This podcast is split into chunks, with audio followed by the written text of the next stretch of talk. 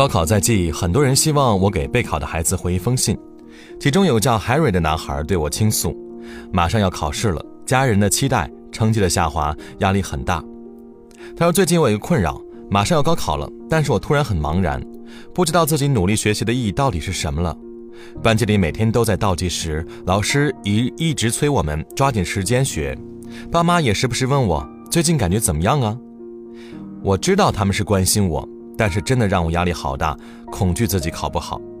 晚上有时候做题做到很晚，但是好不容易能上床睡觉了，又怎么都睡不着了。”睡不着，第二天没精神，担心错过老师重点，压力又更大了。我感觉我自己掉进一个恶性循环，越想学习好，呃，成绩反而下滑。我怎么才能让自己心态放平一点呢？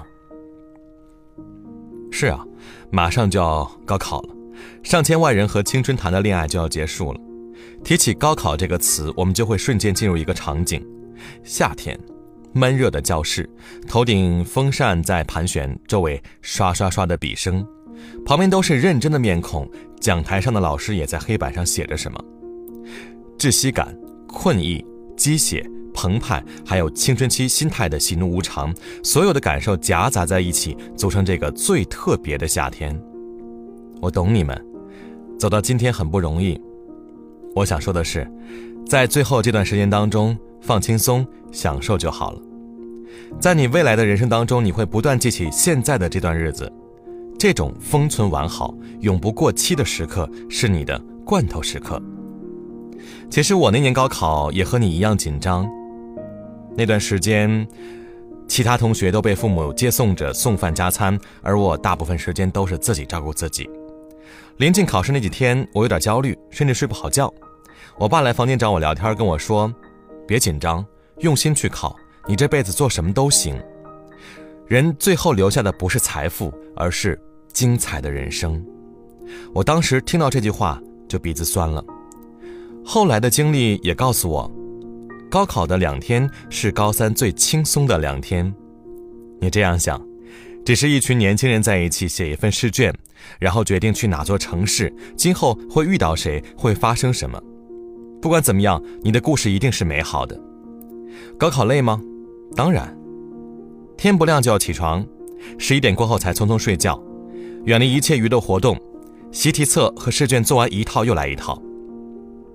可读书真的那么苦吗？我想未必吧。凌晨四点的街道，环卫工人已经开始打扫了，早餐店也开门准备营业了，小贩忙着进货去摆摊儿。你可以看着深夜的写字楼，有人通宵达旦，生活。却举步维艰，比读书难的事情其实多的是。你要感谢你这段打鸡血的时间，不用人催促也会全力以赴。你熬过的苦，是为了你以后有更多可以走的路。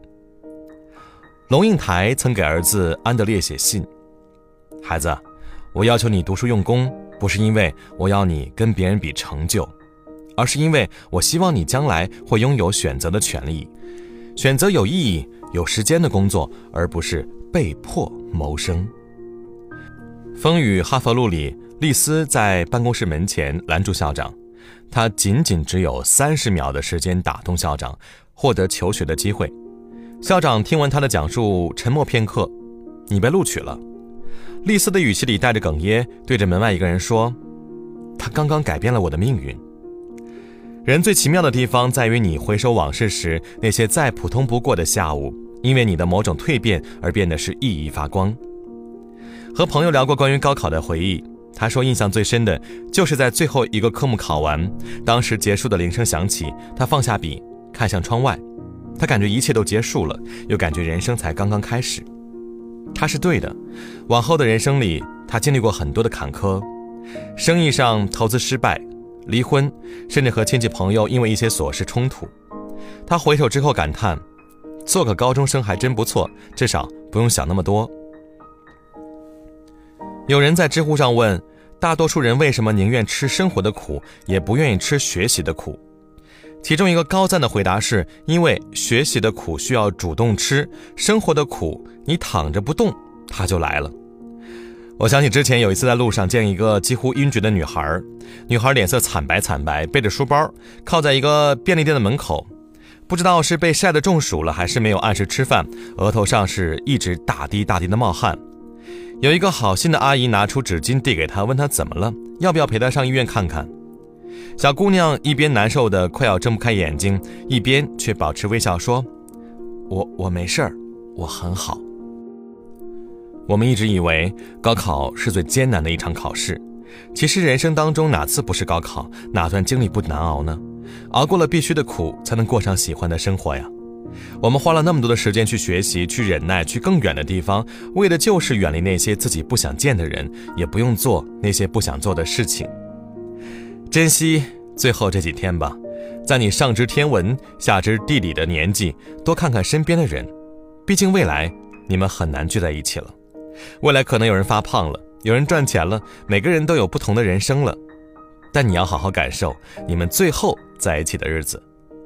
毕业那天，很多人道别，说以后还会再见的。